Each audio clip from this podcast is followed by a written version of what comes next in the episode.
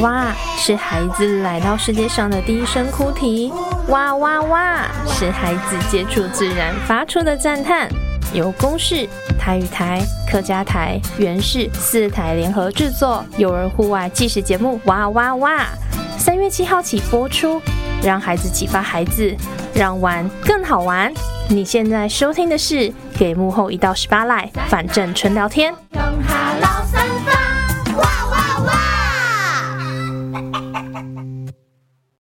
前两天跟一个朋友吃饭，他就说他只是想试试看，他就 po 了一张维尼熊的图片，结果呢就被封号啦。对，这个哎、欸，这个我要问，我要问，我们这边都说啊，维尼在那边是被禁止的图片啊、文字什么的。嗯、可是我听过另一个说法说，其实没有啊，他们那边还是都可以聊小熊维尼啊，到底可不可以？聊可以啊，聊不会有问题，但照片不行。对，我们朋友就是真的是 po 了一张照片在他的他的微信上，那他就被封号了。是合成照还是只是真的小熊维尼的照片？真的小熊维尼的照片也不行，所以可以贴蔡文照片，不能贴小熊维尼的照片。对啊，哦啊，反正你们现在回来了，你丢试试看 我里面还有放钱，不行这样。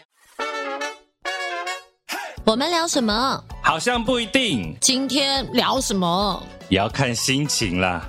那我来干嘛？那就反正纯聊天。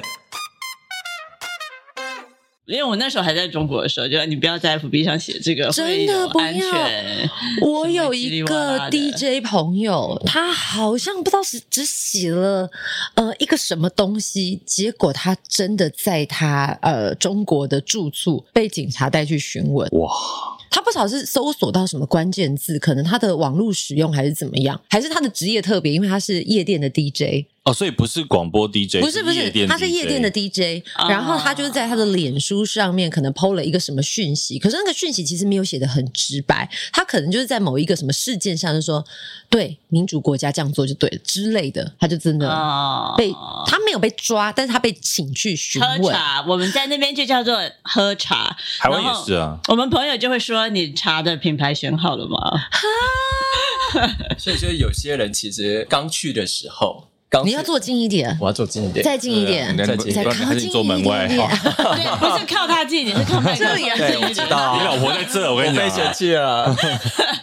对，我给你 tip。就有一些人，他刚去的时候都被监控。对，尤其是一些某些特殊行业的人，像我们之前有朋友在金融业啊，对啊，金融业会被监控？为什么？掏空国本吗？没有，就是你可能处理大笔金钱哦，所以不一定是政治的问题啊，有可能是金钱上的问题，怕你洗钱之类的。因为他们外汇流出去是蛮严重的，因为有钱的人都想要找到有一天有机会可以前往自由的国度。啊，对他们外汇还是这句话，就是有办法的话，嗯呃，所以我我们朋友就明讲，就是他去餐厅吃饭，而且他是单身男生哦，嗯，一个人在餐厅吃饭，然后他就觉得为什么斜后方那一桌就是不停的对，就是每隔一段时间会换人，对，然后斜后方那一桌就是他觉得就是来监视他的。所以传闻当中，比如说行动被监视，或者是你的所有通讯，这个是真的，不是网络传说。应该是说，我们所有台湾人都会互相告知。就比如说，哎，你刚来的前半年，大家就会说你的手机一定被监控。所以是正常的台湾人去一定会被监控。哇哦！但大家会讲，彼此会讲，就比如说我们刚，我们那时候还没去嘛，然后同学已经在那边几年了，然后也约出来吃饭，就说啊，那你们手机的话，前半年是一定会，对，后面就要看你的状况，如果没有什么异常，那就没事。而且透过数位监控，其实是非常的方便的。对啊，你什么都知道，说不定你的镜头它有开啊，欸、你连跟谁拍照他都知道，所以不要拍性爱影片。这个是平常本来就不要拍吧，不管在哪个国家，好不好？你不要把你个人的兴趣讲出来。对，但是他的状况是这样，就是比如说，呃，像我们自己最明显就是，比如说我们如果呃回台湾之后，然后回去要隔离，然后你要申请在家隔离，然后当下你打给那个，比如说呃那个管区，就有点像里长的这种角色，你打电话给他说，哎，我想要申请在家隔离，然后他就说，哦，我知道哪一哪一个小区几栋楼几号的那两个台湾人。啊，对，然后相信我，你在那一刹那就会整个，你知道，背脊发凉，然后想要转头看一下后面有没有人，这样。对，你就会觉得 OK，所以你一直都知道我。好，我我想所有的听众朋友听到这里，我们都还没有说我们的来宾是从哪里来，回到台湾，对可能好像应该都有蛛丝马迹了吧？对对对，这一集竞评不要听，好不好？竞评竞评竞评不要听，竞评不要听。对对对对对，就是其实我们今天现场这两位是我大学同学，现在是用化名，对不对？阿胖跟 Casey 嘛，对，对，阿胖跟 Casey 今天来到现场。那刚刚讲为什么讲很多好像被监控的？过去五年因为 Casey 被外派的关系，到了上海工作了五年，那中间也历经了疫情。对，其实大家都知道，所以将近三年的风控，你都两三年的风控都在那里，都在啊，完整的，完整啊，哇。他们完整参与整个过程啊，参与整个过程，从第一天就是从，其实最酷的就是从十二月开始有风声嘛，嗯、就说哎，武汉有一种新型的病毒，二零一九年底的时候，对对对对，对。其实那时候台湾可能都还没有消息，其实大陆就已经有传言了。然后那时候我印象很深，就是一个同事去武汉出差回来，然后我还跟他讲说，麻烦你。往后再退两步，因为难免那时候对于未知会害怕，所以你真的是完整参与这个过程。那阿胖也有吗？我们住在一起啊，他们是夫妻。哎，没有，因为因为我会这样问，是说有些时候可能两个各自有各自的工作嘛，啊、那可能某个时间点才会聚在一起。是，所以在这个五年的上海生活，我们今天是要来大解密，有没有哪些是我们呃，比如说平常我们在网络上看到。错误的讯息，好，或者是说，其实呢，哎，真实世界是怎么样？怎么样？到底这五呃这三年来，上海的疫情到底是什么状况？过了什么样子的生活？我们要从哪一段来啊？我们先从刚刚讲一开始嘛，一九年的时候刚开始起来的时候，武汉有人回来，那当时的上海的氛围呢？整个这个肺炎一开始的时候，不要北进呢？我觉得那时候大家都没有觉得这是一个什么事，嗯，对，就是说只是觉得说，哎，有一种传染病，所以就像我讲的，就是其实呃，微信群里每天会有在讲，对，但是。大家并没有觉得，就比如说啊、呃，有点像什么 H1N1 啊这种，哦、你觉得说啊、哦，你如果从，比如说你从韩国回来，他说，嗯，那你乖乖，对，不要出来害人这样子，对。那但是比如说，他就说没事没事，我全程都有戴口罩，我们就觉得 OK，那那那就 fine。当时十二月底的时候，气氛是这样。那什么时候对开始有那种觉得说，哎呦，真的世界性的传染病要来喽？但是因为我觉得那时候在台湾的我们，虽然也有看到说，呃，中国某个地方开始有这样子，我们。还不知道的疫病发生的时候，那时候因为都不知道严重性，都是在猜测。可是其实我觉得，像这种呃手机群组的讯息啊，啊很多小道消息是流通非常快的。可是流通非常快，到后头禁止也非常快，因为根本送不出去。有一些关键字出现的时候，其实我觉得当时是所有人都不知道这个事情最后会演变成这样。我相信全世界都是这样，不不只是台湾，甚至是中国它本身。嗯，所以他们才敢办什么万人、什么万人宴啊 这种，对不对？那、嗯、现在回过头来看，就觉得这脑子坏了吧？这样子。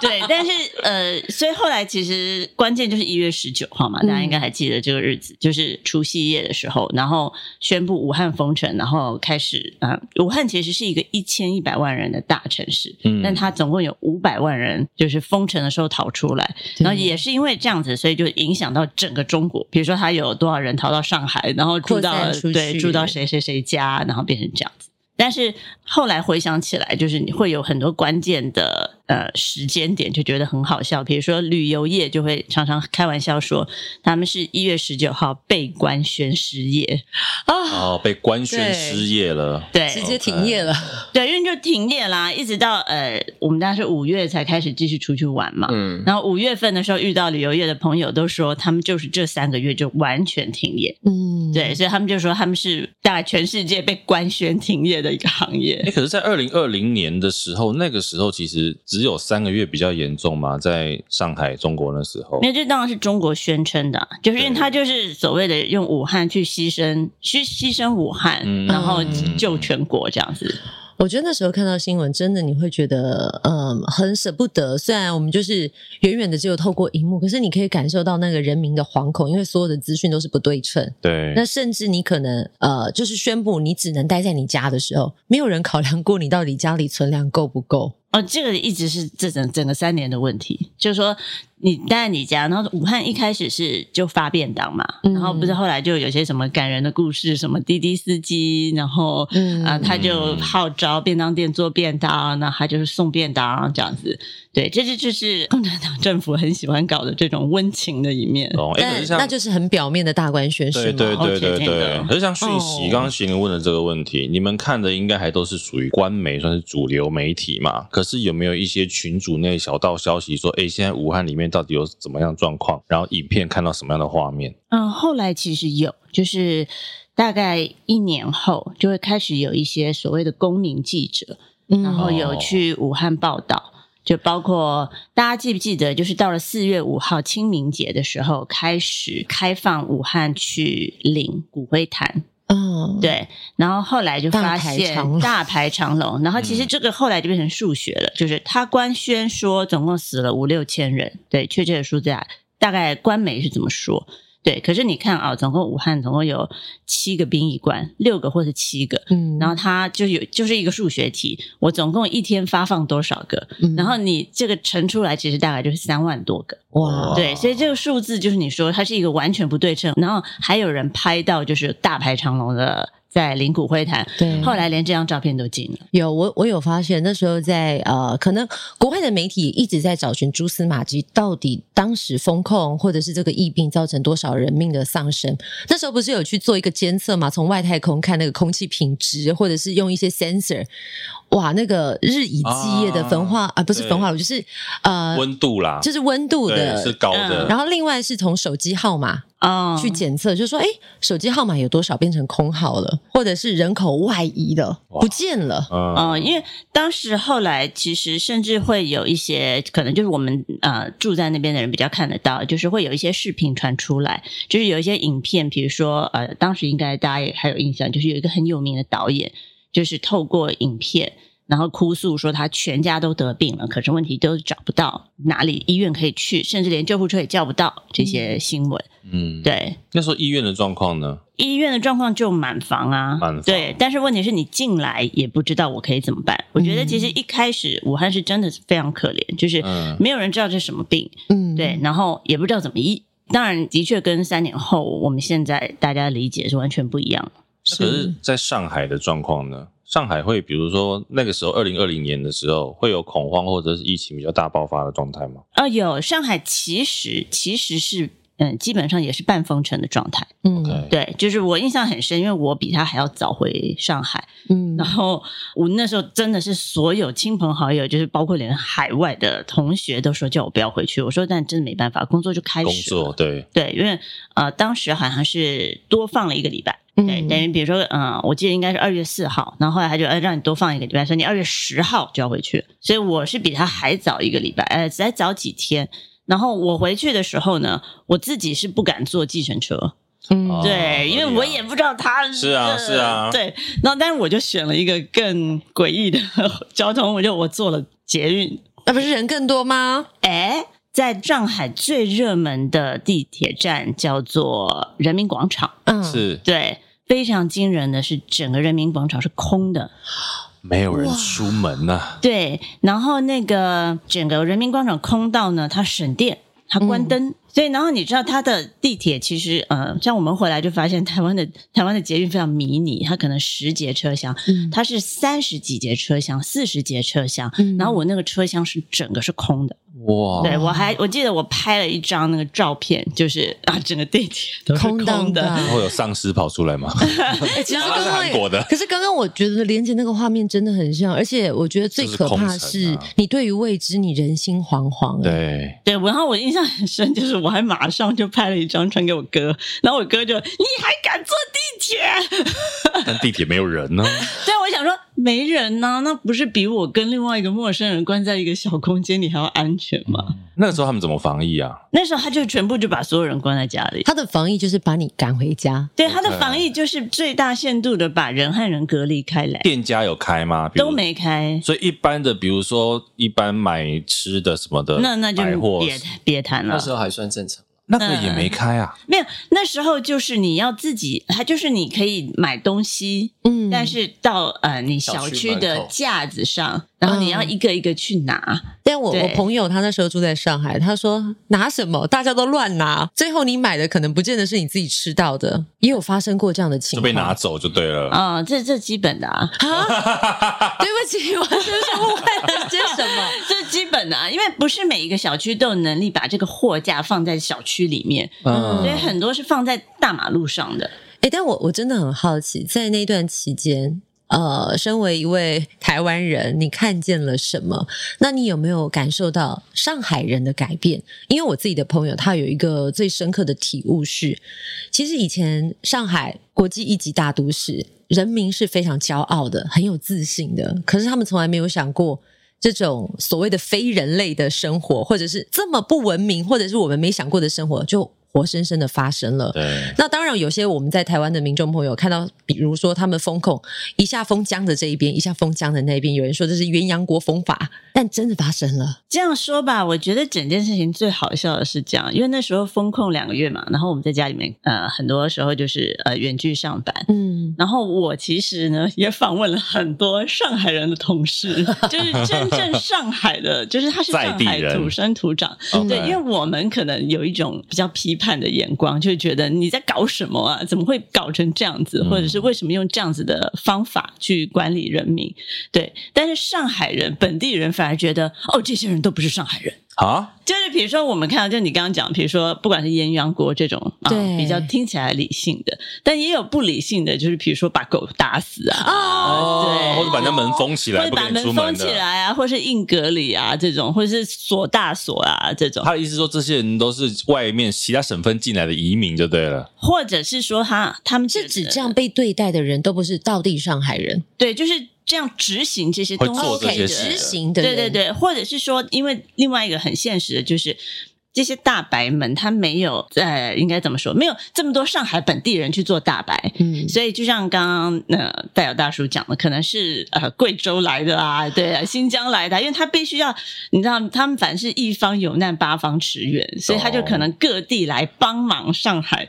他的水平可能没有那么高啦，大概是大概是这个意思，这个意思。对，就是上海人自己也会 alienate，因为上海等于就是我们的天龙人嘛，他们的天龙人嘛。对，你为什么？要同时得罪这么多人，但但我后来呃，我我觉得当然这个，我觉得最后历史会验证这件事情所谓的对错。不过我当时的确就看到你所谓的大白，他们可能从四面八方来，然后有一说是说，因为状态这么紧急，他们没有那么多的时间可以好好的跟每一个人解释，因为其实每一个人都不听别人解释，所以只能用最直接粗暴的方法。是是是，我觉得这对于人来讲是一件。很可怕的事情，我们从来都没有想过，对吧？阿胖，你想说什么？阿胖，我别生气。阿胖，你当时不要放空哎。阿胖，你你现在是不是觉得你在听广播？是不是？靠近一点，声音太美妙。那那段时间，他们觉得执行这些呃不太人道方式的人都不是本地上海人，可是被。封管的的确都是住在上海的人呐、啊，所以我觉得它就凸显出很多社会的矛盾，这也是我们觉得最不可耐的地方。就是说，它凸显出很多社会的矛盾，包括比如说仇富啊这些，他、嗯、可能很多时候，比如说，因为病毒很显然是无差别的嘛，对对，所以他可能进入了这个小区或者进入这个人，对，然后他就把这个人拉出来，然后所有的人进去他家喷啊喷消毒水，所以这个很显然，就比如说你嗯。假设是黄浦江边第一排最贵的那一排，对，那这是不是你有什么东西可以用消毒水的？嗯，啊对啊，喷个两个小时，大家可以思考一下。疫苗呢？你们那边因为像中国有自己的疫苗嘛？你们在那边打？哎，当时你们是在在地打他们的疫苗吗？科兴还是是回到国药还是？我们是因为住在静安区，然后我们打的时候很好笑。他说静安区的台湾人只能打科兴哦，为什么啊？嗯、呃，没有为什么，哦、你也可以拒绝，你可以不打。那我问你，有没有比如在他们你不知道一件事情吗？你去那边就是不用问为什么，哦、没有为什么。有没有有没有说在他们那边国药跟科兴哪一个比较好？还是没有？没有哎、欸。OK，有得打你就要笑了。但是大部分的进呃，我们台湾的朋友都是打克星，这是没错。Okay 我们的但是有呃外国朋友是拒绝的，对，就是他想，比如说他想打。他想打国药，但是那边就有科兴，他说那我不要。对，但我们台湾朋友可能大家比较温良恭俭让一点，而且也怕死。对，哎，但有打先打啊。但其实我觉得台湾人就像你说的温良恭俭让，这是不是你一个最大的体悟？就是还是有呃，虽然一直有人说同文同种，但民族性真的很不同。我觉得真的很不同。就是我们所谓作为一个嗯，可能说被管理者好了，我们比较容易屈服，或者比较容易理解，就是这个大环境的不得已。啊、真的、啊，对，呃，我我觉得 overall 台湾人是这样，我必须要很老实的说。是但是如果是外国，就是比如说欧美的啊。对啊，就会比较容易会有更大的一些情绪反应，或者甚至是、啊、对。哦，你比较的对象是老外，不是中国人。对对对，因为我们公司很显然就是也有、哦 okay, okay, 呃比较大族群的一个老外嘛，是，对，然后也有两个同事是一开始就是风控一开始前几个礼拜就直接闪人了。你是不是觉得他们真是聪明？我我讲真的，对，如果你告诉我，其实我真的这么觉得，所以这个政府其实让人民不信任是他自己呃走到今天的，的嗯、对，因为你如果告诉我说一个月，相信我，你我他都有能力，我们就去贵州找个小院儿，大家就住在那儿。嗯、我只要可以远距上班，这世界有什么不行的呢？对，对不对？其实这个事情，其实你不一定要这么处理。嗯，对，我觉得这整件事情就是我，我其实从来都不相信会是四月一号到四月五号，但是我从来都不觉得这件事情会一直到两个月，对，两个月，甚至有我们有朋友一直搞到三个月的。或者从比如说三月中一直到六月中，等于也三。我有朋友，你现在讲的是二零二二年的。二零二二年，我跟你讲，我有朋友就是呃天字第一号倒霉鬼，因为他们就是只要有人中奖，那个小区又要全封。他好不容易放出来了，才下午刚走出去，然后回去的时候啊，又再封一个礼拜。对，因为因为我觉得刚刚我们前面其实主要讲一些二零二零年那时候疫情比较前期的状况，嗯、其实大家。后来大家真的看到更多的就是去年，大概从三月开始吧，上海整个全部 shut down 封城的状态。我们来聊聊那一块时间，因为跟我们现在还算蛮接近的啦。我我觉得台湾人现在可能稍微有一个感受，是我们曾经也经历过三级警戒，你从来没有想过信义计划区是没人的状态。对。但是我觉得对于上海，因为我自己呃去过几次，它真的让我有意外到。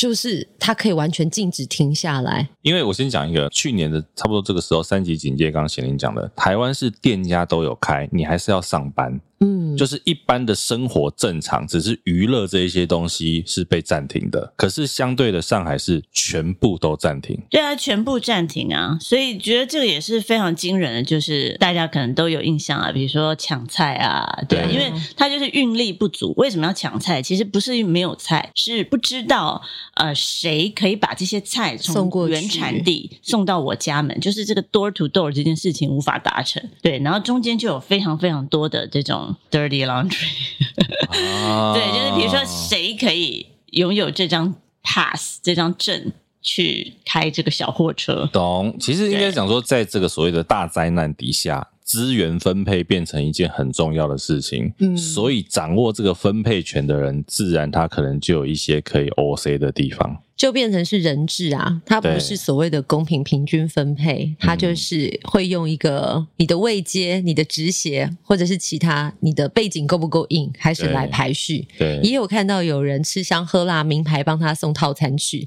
也有人连菜草都没得吃，对啊，还要下去花圃里面拔东西。像之前他们也有聊过嘛，光是分配菜这件事情，诶，徐汇分到的菜跟其他地方分到的菜是不是就不太一样？对，徐汇这么厉害。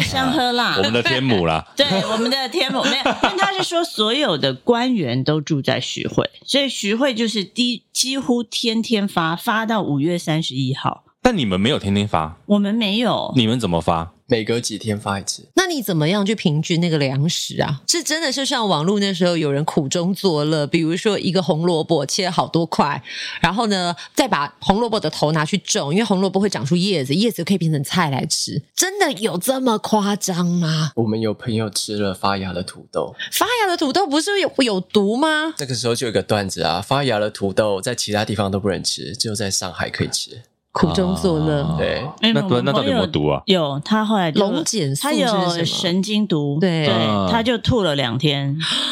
哇，对，上吐下泻两天，请不要以身试命，好不好？这个以身试毒。真的。然后我们就问他说：“那他要不要送急诊？”然后他就说他打电话去急诊室，急诊室说叫他不要来。医院应该也是爆满的状态啊，对，但真的不要去吧。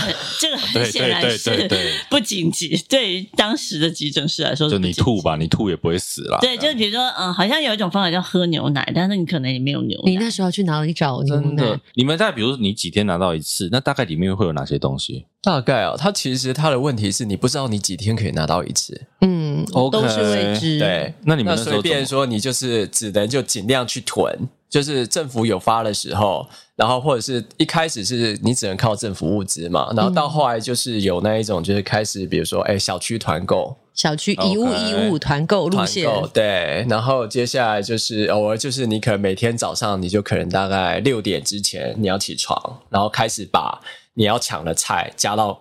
购物单里面，因为它有些电商平台后来有恢复运力嘛，嗯、对，然后你就是每天早上起床然后去抢菜。那你拿到东西的品质呢？品质啊，叶菜类老实说真的都不是很好，它根茎类才根茎类才行。OK，对，叶菜类就是因为一方面它也不能放，所以你也不知道它的状况到底放多久。对，因为它搞不好从产地出来是经过好几天的。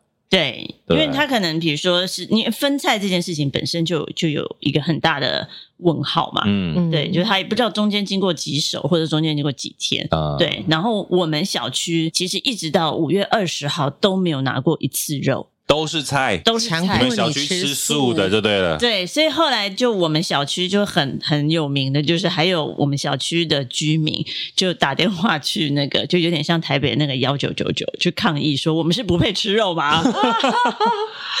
哇！而且我不是分到肉之后讲金华火腿是金华的火腿哦，就是有那种长蛆的啊。啊肉肉，他说你要吃肉，我肉还附肉给你。对，肉上加肉，大饱的蛋白质。对，我们先生就直接扔到垃圾桶，我还说不要不要把你拿出来拿出来，说不定他会来换，说不定他是证据。那可以换吗？呃，后来好像有补，对对的，后来有补，但是不是补金华火腿了。我要吓死，大家应该已经不敢吃了。好，再来下一题，就是大家可能常常在问的做核酸这件事，到底封城的时候，我记得听之前我们聊天的时候讲到，不让你出门哦，但是你要下楼做核酸。有的，我同学是每天早上六点准备开始被敲门，七点下去排队，那排到几点呢？诶，不知道，他可能七点下去排队，排到中午十二点才做到他，但他就他就好奇，为什么我要这么早下去排队？但是呢，因为都是人质的关系，所以他本来以为他排这么长，但不知道为什么前面一直有增加人，你知道？细胞分裂吗，解压缩，解压缩。哦，那时候其实几乎大概隔一天就要做核酸。对，那我们的确把做核酸当做做运动，因为我们住十二楼嘛，所以我们就是走楼梯下去，然后走楼梯上来。哦，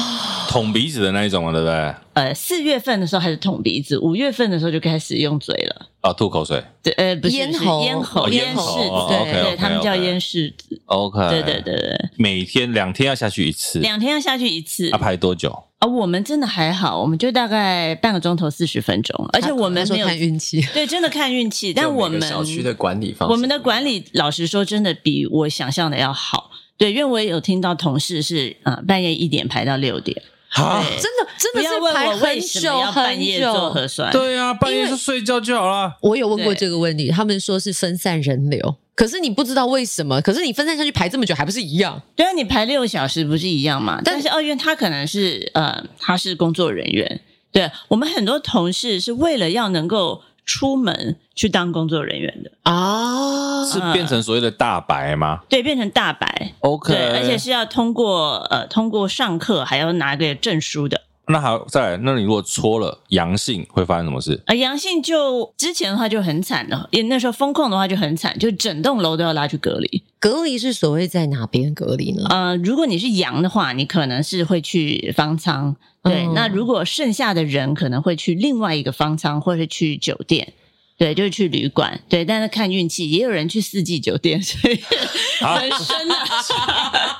但是自费吗？啊，免费免费。那时候分到四季不爽死？对对对对，这就是命啊！对啊，你住方舱，你住四季，哇，那真的是命哎！没有一开始，其实台湾人群你们会传，就是比如说回呃上海隔离，因为上海很显然如果旅馆已经不够了，然后他就会去嘉兴啊，或者会去附近呃浙江浙沪的一些郊区一点郊区一点，对，那你就可能会分到非常好的酒店，而且他的那个还有一个呃欢迎大礼包这种，对，茶叶啊，就是跟我们那时候确诊包有各式样的食物在里面。对对对对，但这个是前期，那到后来已经不够的时候，他的那个人手也不够，然后服务也不够，他的 capacity 也不够的时候，他就。整个就会很糟很糟，你就能活着就好。对对对对对，后来方舱就是这样，就是一开始因为你也是急救章乱盖，所以漏水的啦，然后或者是那个呃厕所打开地上有个洞的啊，那每天都在看鬼故事。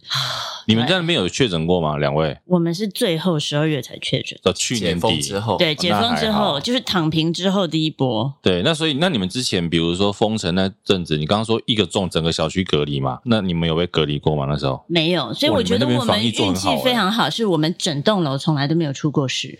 哇，我觉得真的可能跟他们居住的环境跟区域有关。而静安算是比较厉害的地方吗？嗯、算是啊，我们是本北静安，北静安。对，就是比较中产的。然后北静安的话，其实又比较松。我一直都觉得是因为人流的密集度没有这么大，没有这么高。OK，对，就是然后其实大家也会就是邻居也会抱怨啊，就说啊，如果这个小区或这栋楼一直中，然后就会说，可不可以不要再出去玩啦？可不可以不要再到处爬爬照啦？对，还是会有人出去玩吗？那时间？没有，就是后来就是解封之后，oh，OK OK，对对对，因为你其实大概从三月一直到十二月躺平，这中间是只要有阳，嗯，对，那就是整栋楼连坐，还在坚持清零的时候了。对对对，其实整个清零一直是都是这样，对，只是说风控的时候，比如说是方舱，对，然后之后比如说六月之后，六月解封之后，但他还继续清零嘛，所以这些人还是继续会处置嘛，还是要有一个。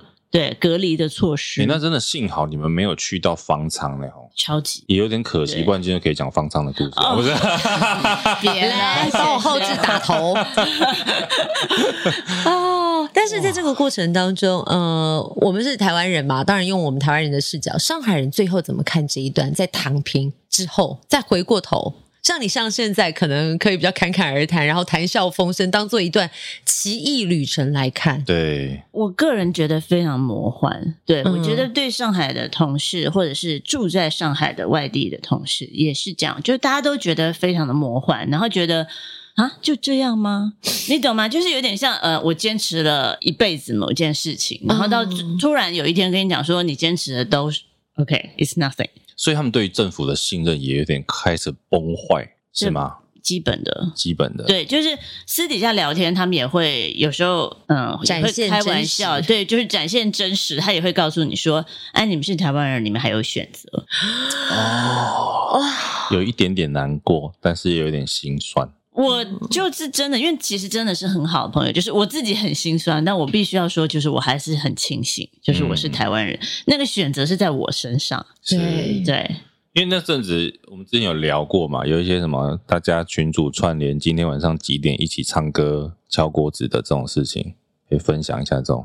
因为你好像 Casey 也有参与到一些，你也有去敲锅子唱歌啊？有啊，没有，其实是这所有的小区都有。它它到底算是一种娱乐性，还是一种抗议？当然，讲抗议这个词在那边应该是非常敏感的哦。这铁定是抗议，这没有娱乐性，因为发起的人，然后还有做海报的人都被嗯、呃、去喝茶，喝茶了。对，这个很敏感。那敲的人没事，敲的人没事啊，就是你其实嗯，你可能在阳台啊，你不一定会露脸啊。对，哦、但是的确的确，那一个时间点，所有人都在外面敲。那他是这样，比如说时间一到。就有人开始，然后所有人就跟上。对对对，而且但是呃，当时的确就是有很多公众号，就是比较官方的公众号，就是我们俗称的官媒，嗯，就会说啊，这种聚集性的东西不可取啊，请大家不要什么呃被煽动啊，什么什么、嗯、对。然后当然就是你知道，就是标准的讲法，就是境外势力怎样怎样。哦、对对对对对。哎，那我真的很好奇，因为你们身身处在其中。呃，中国人到底会怎么看？就是比如说，好，这些是煽动，这些是境外势力，但其实所有的人终归的目标，其实是想要找回自己应该有生而为人的权利。公平一点讲啦，就是没有一个当地人觉得这个叫境外势力。OK，至少其实大家也没那么好骗呢、啊。对，至少就是呃，我们平常聊天的话，没有人觉得这是境外势力。嗯，可是但是我觉得放大一点说，大家都是叹一口气，觉得怎么会做成这样？嗯，对，就是我觉得这是为什么他们会羡慕我们还有选择的原因，就是他们也理解政府做错了。他们也理解这些都是错误的决策，嗯，对，知道的，错误的决策比贪污还可怕，是。对，所以，哎，但这一段话怎么台湾新闻都不会播啊？台湾的新闻都觉得，哎，我们都好像没做些什么东西，你们看看人家封的多好，这这是我们也没有相信啊，哎，有很多人相信哦。其实我正打算问 Casey 这个问题，就是说，因为你的在那边的同温层还是算比较有一点点知识水平的，那。对于这一些真的比较是贫下中农好了，会不会还是买单这样的说法？哦，铁定的，就是你时不时还会看到，就是政府帮我们保护的多好，对，政府帮我们保护了，保护了我们三年，我们应该要感恩，对。但不好意思，我的同温层的确没有这种，对，对对，因为其实呃，是我们可以讲外商公司嘛，所以你的同事啊、朋友们至少都还是有一个水准以上的啦。对，而且他们是看得到外国媒体的，嗯、就是他们比如说就呃，基本的是可以有呃外语的能力，所以他可以看得到国外的媒体的一些 comment 的。对啊，所以我觉得虽然身边这些人未必有信，可是就像其实我们台湾一样嘛，台湾受到很多不管是认知作战或者假讯息，也的确会有人相信这一些消息。而且洗脑有用吗？有用，怎么会没有用？认知作战，这个你怎么去解读？比如说一个讯息出来，怎么样洗到大家都是朝着那个方向来？所以这就是大内宣的的功能啦，就是他有多努力在呃发布这些消息，然后让你们相信政府的决策，对，然后让你们相信这些一切都是为了你好，真的他们都会相信，真的，或者是时间久了，其实搞不好我也会相信。对啊，我觉得你是长期在那个环境，是不是的确会相信？阿胖，你有相信？阿胖，你有没有相信？阿胖，你不要真的给我露出你在听广播的脸哦！我知道你平常听我们节目，你今天是来讲，你今天是来看偶像，是不是？是是，你是来宾哦？你怎么看？你相信了吗？因为我自己都在想说，哎，我在这样子的环境久，我会不会也相信？因为我觉得从教育。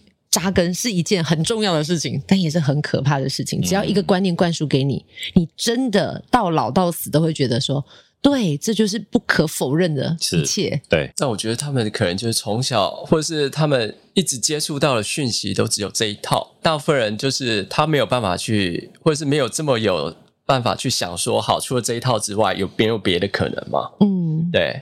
那所以就是，所以他才会一直都在那边，就是呃，做网络长城啊、防火墙啊这些东西，让他让他控制民众可以接触到的讯息。那真的有用吗？对，像比如说你们两个在一些社群里面，我想比如说好微信群组里面好了。你们会去讲一些可能对他们来讲比较冲撞体制的话吗？不可能，不敢吧？对，我好奇问一下，不可能会被里里面的群主的朋友提醒说：“哎，阿胖，那个讲到这里就可以了，要不然你会被封号。”哦，对，封号真的很可怕。你封号之后，那群组，那封群主，你这个群主就从此就谢谢不联络了。对，全部被 block 住，或者是你被封号，或者是什么账号不能使用，你可能连买东西的权利都没有。嗯，之前我们刚好前两天跟一个朋友吃饭，他就说他只是想试试看，他就 po 了一张维尼熊的图片，结果呢就被封号啦。对，这个哎、欸，这个我要问，我要问，因为我有听过一个说法，有人说的本人说的，对 对对，传说。因为我们这边都说啊，维尼在那边是被禁止的图片啊、文字什么的。嗯、可是我听过另一个说法说，其实没有啊，他们那边还是都可以聊小熊维尼啊，到底可不可以？聊可以啊，聊不会有问题，但照片不行。对，我们朋友就是真的是 po 了一张照片在他的。他的微信上，那他就被封号了。是合成照还是只是真的小熊维尼的照片？真的小熊维尼的照片也不行，所以在那边小熊维尼比蔡英文还更不能提就对了。贴蔡英文照片应该是可以吧？所以可以贴蔡英文照片，不能贴小熊维尼的照片。对啊。哦。啊，反正你们现在回来了，你丢试试看啊。他说 我里面还有放钱，不行这样，我还有账户。哇，哎，因为账户被封痕也很可怕哎。哎，对，我觉得是，就像你讲，就是你也不能付款，你也不能怎么样，然后对，然后可能要回复又非常麻烦，要去申诉，对，申诉，然后你还还要拿你台胞证，然后你要去在在地的那个小区，有点像公安局还是什么，嗯、去申请一个什么证来去辅佐。太酷，因为我朋友就，是 他放了维尼吗？他不知道干嘛，但是对我们来讲，可能是一个是一个稀松平常的事情，所以他的就是整个被封住之后，他生活上也不能消费了。那当时当然大家都觉得说，你可能手机哔哔就可以行动支付，好方便哦。对。你被封住之后，你连生存的权利都没了。哇塞！对，就现在他们很流行这个叫做社会失信人。嗯嗯，对，就是他们的社会信用啦。对，就是社会失信人，就包括比如说你以后就不能买车票啊，你不能坐高铁啊，对啊，你不能对干嘛干嘛，等于真的不能生活啦。对啊，哇塞！那他们怎么看这样子的评分机制，或者是这样禁止？哦，他们觉得很好哎。因为他觉得没有，你要想从我们的角度，就是觉得有什么不可以？对，我们并没有试图去冲撞这个体制，对，我们觉得我们只是讲我们该讲的话，对或者是我内心的。一个心声，讲真心话，对。可是他们觉得就是，那你就不要去冲撞这个体制就好啦，你就不要做大家所不喜欢的事就好啦。其实台湾有一群人是这样的，啊，是啊，哦，这就让我联想到，就是我们都会，比如说台湾人啦，会觉得我们依法有据，但是呢，有时候像你在路上，之前就有呃律师啊，还有在网络上有讨论过一个议题，就是警察在路边可不可以临检你，可不可以随时叫你拿出身份证？是，有人就说你没做错事，为什么不能拿？对，你没做坏事，为为什么怕给警察看你的身份证？对，怕留你的电话，听起来蛮有道理的，对不对？但其实他语法不可，语法不行。对，嗯、其实后来在上海解封之后，两位其实最近我们最常聊到一个故事，就是他们在十一长假的时候，他们有一个逃难记。逃难记，对，是不是？他们在十一长假前往内蒙旅游，结果竟然变成逃难。来，这个经典的故事一定要分享。哦，我先给大家一个地图好了，大家知道内蒙在哪里吧？嗯、就是内蒙在中国的最北边，最北边其实是跟东北是平行的。OK，然后外蒙就已经是另外一个蒙古共和国，蒙古共和国，所以内蒙一点都不可少。对，跟着你们的用语啊。对对对，其实就那只公鸡的那个呃背背，不是母鸡吗？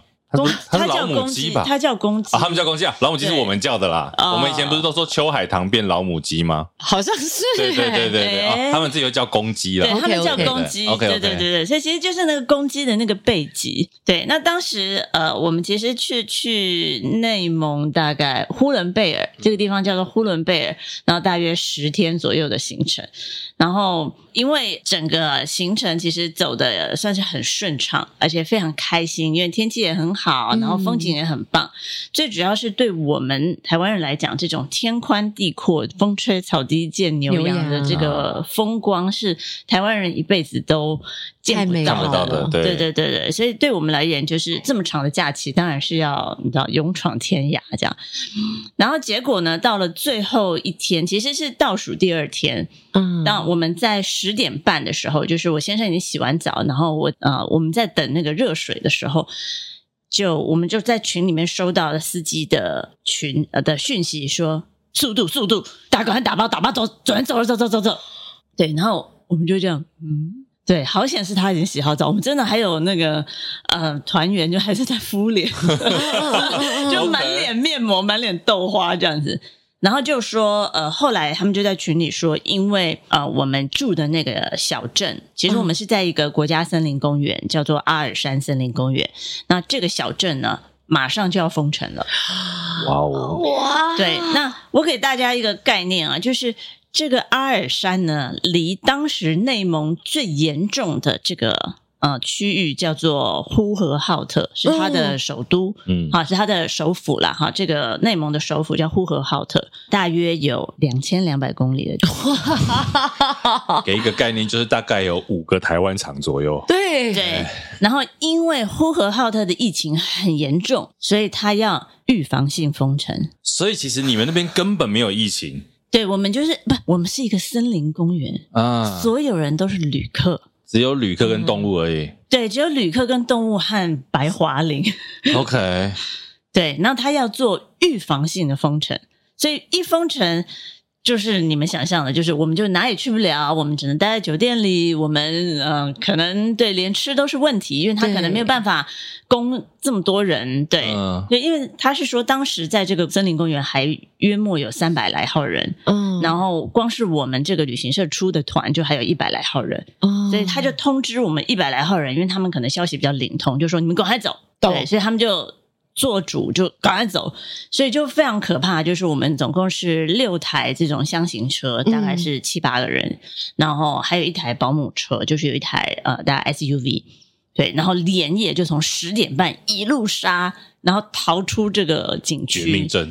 对，然后但是因为当时又很晚了，所以其实很多出口是出不去的，嗯、因为那个出口就已经上锁了。所以你出到后来，比如到这个出口不行，上锁，要再换一个，再换，然后就是等于从柏油路走到土路。那个上锁是因为国家公园关了的，国家公园关门了，还不是因为封。OK OK，对对对对对对，所以就已经找了好几条路，然后从柏油路走到土路，然后又是。车跟车，所以其实非常惊险，就是因为又是山区，嗯、你就是亲眼看到前面的车这样看啊，那个保险杆还会敲到地，还会有火花这样子，也没路灯吧？就没有路灯，好像电影当中的情节。所以车跟车又要离得很近，因为你也怕走丢。对，然后大家就一直在那个无线电，然后这条路不行，走，看那换一条，换一条，走哪一条下这样子。对，然后我们也不知道目的地是什么，因为我们所有的人就是等于穿上最后的衣服。外面是负六度哦，你们应该有抱在一起吧？啊、呃，也不行，因为绑安全带绑很紧。我觉得那时候他们那个内心啊，其实是很澎湃的，因为有很多很多复杂的情绪，啊啊、而且重点是太紧张了，就是逃难啊。对，就是真的是穿上你最后的衣服，然后绑好安全带就冲这样子。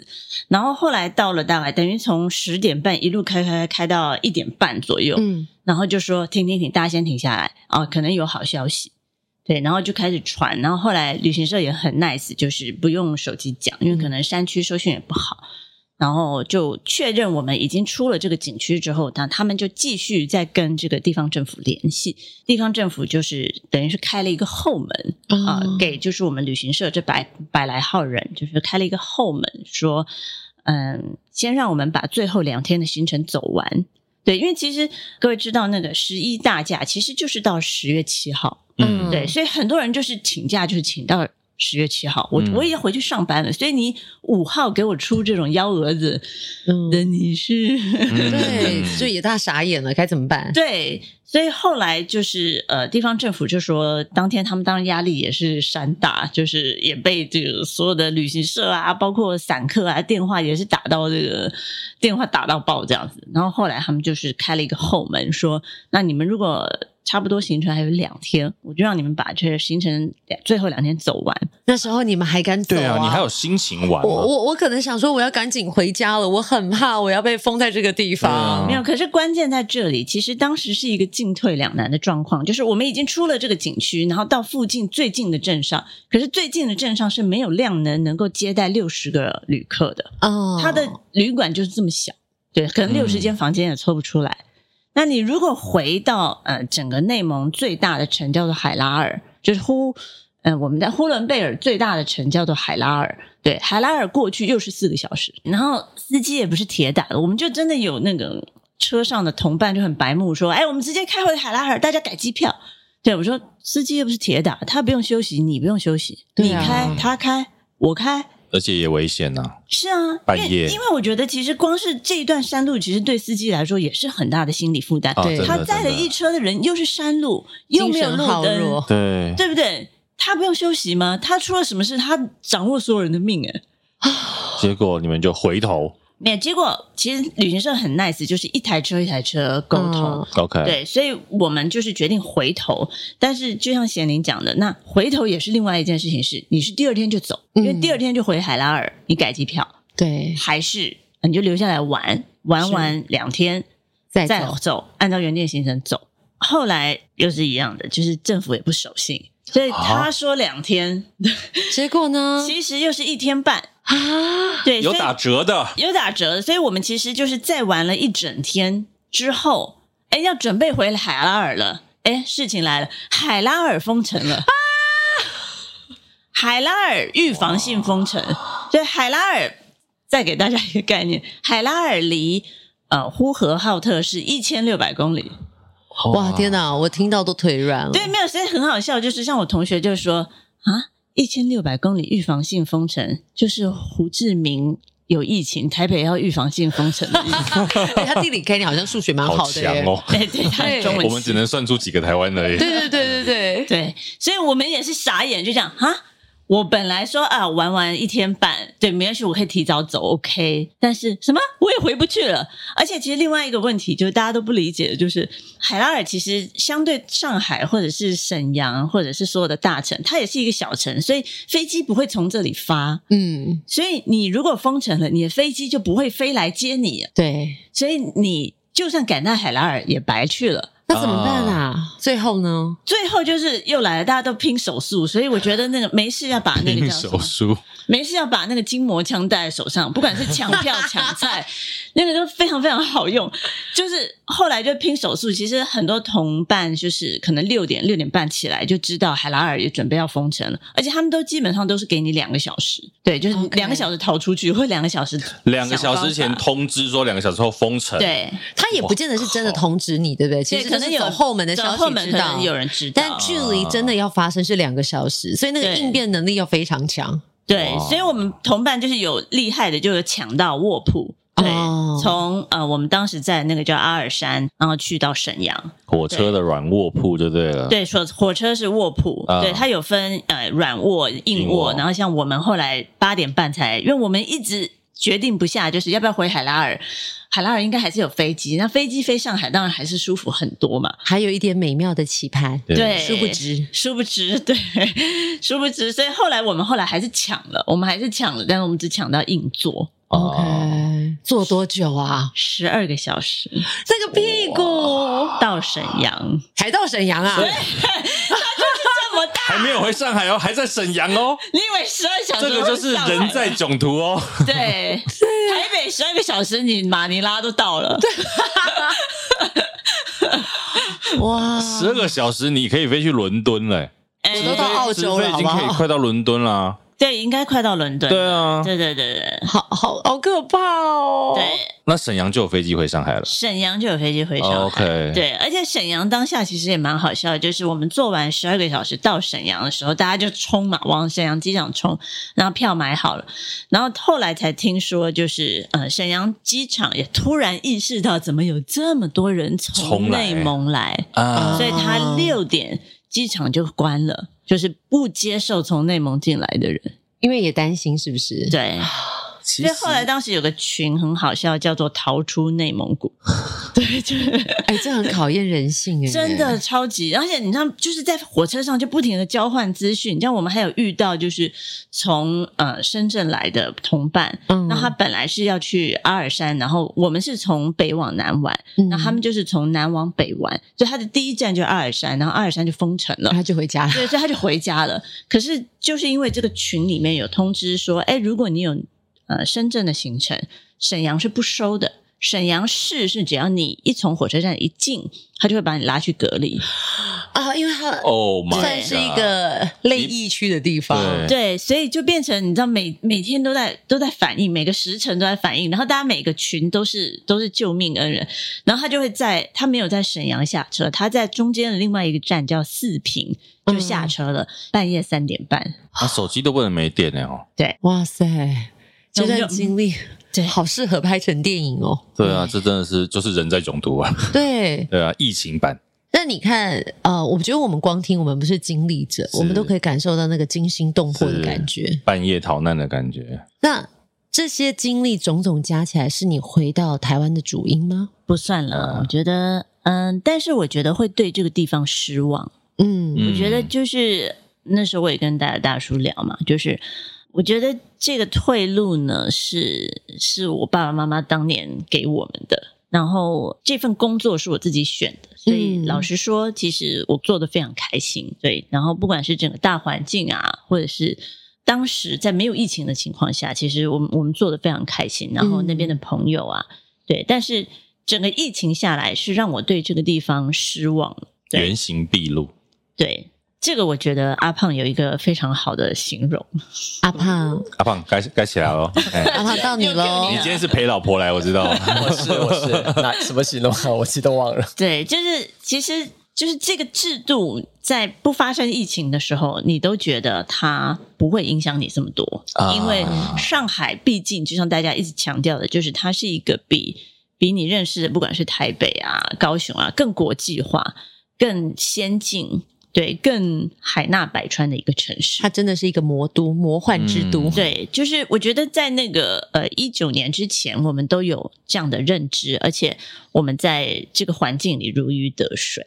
对，可是这个疫情其实揭露了，就是这个制度的某一个面向，对，然后让我们有一种应该算醒悟的感觉吧。嗯，其实看清很多事情啦，有些我觉得在那边生活会更有感受。我另外的一个想法是，其实像我的朋友，他也在上海生活，也在上海工作，上海给了他很多的美好，但最后他的确也选择回到台湾。他自己是说，美好的那一面感受过了，但是他没有想过的，他用到。丑陋这两个字，他也见识到了，而且他最触应该是最最让他从那个云端掉下来。他说还是回归到人性，嗯、他自己是这样子解释。他说虽然在那个地方，呃，你看尽了所有的繁华，也赚到了一定的收入，可是他后来回归到，他说回到台湾，他他寻求的是一种心灵的平静。对对，他说可能过去那段经历，他可能需要好长一段的时间的修复。我觉得，嗯，就是我跟阿胖聊的吧，就是。它的这个制度呢，有一个它制度的局限，然后它这个制度非常经不起考验。对，这个是我觉得很多时候知识分子你必须要有这样的的理解和觉悟，就是说，在一个在一个环境里面，它有一个制度是这个制度是你无法超越的情况之下，就像你朋友，他就必须退回来想说，嗯、那我不适合这个制度。对，可是我必须要说，就是如果不是因为疫情。这个制度不会走到一个极端，嗯、我们平常是看不到这一面的，因为毕竟我们可能是局外人，嗯、他也不会把他的这些手段或者他这些极端的手段施加在我们这些外人身上。可是因为疫情，因为它是无差别，对他的攻击是无差别的。然后最可怕的就是它的这个制度的攻击，对人类、对人性的攻击也是无差别的。嗯，对，所以这个是我觉得，我相信是所有的这种外人，在我们来看这些外人最不能接受的。而且你可以看到迁出的人口数真的也蛮多的，可能很多的外国朋友，甚至是台湾人，真的就在解封之后就回来了。对啊，真的，我觉得真的只能说感谢我们是台湾人。然后我们在一个，其实说真的，虽然我们也曾经有过疫情的高峰期，但是相比起来，好像还是幸福了那么一点点。至少我们拥有自己可以拥有的自由，相对的自由啦。对，我们还是希望老天爷可以恩赐，就是这个世代所有的人们，其实他是不分国籍、不分种族的。对对对，好了，今天这个上海封城到海拉，来到这个阿尔山的历险记，好不好？我觉得真的是非常精彩的故事，因为我们真的过去我们在台湾看了很多透过台湾媒体的消息，了不起可能只是一些其他社群内的影片，嗯、但是呢，今天我觉得透过真的就是在地生活了五年，其中三年完整经历疫情的两位，我觉得听到很多就是我们。可能在台湾觉得没有听过的内容，嗯，而且它真的就是当时发生的所见所闻，真的真的。好了，今天感谢 Casey 来到给莫维到 SPOTLIGHT，还有陪老婆来的阿胖。对呀、啊，你有没有讲两句话？阿胖，不然你就说再见好了，再见，拜 拜拜拜。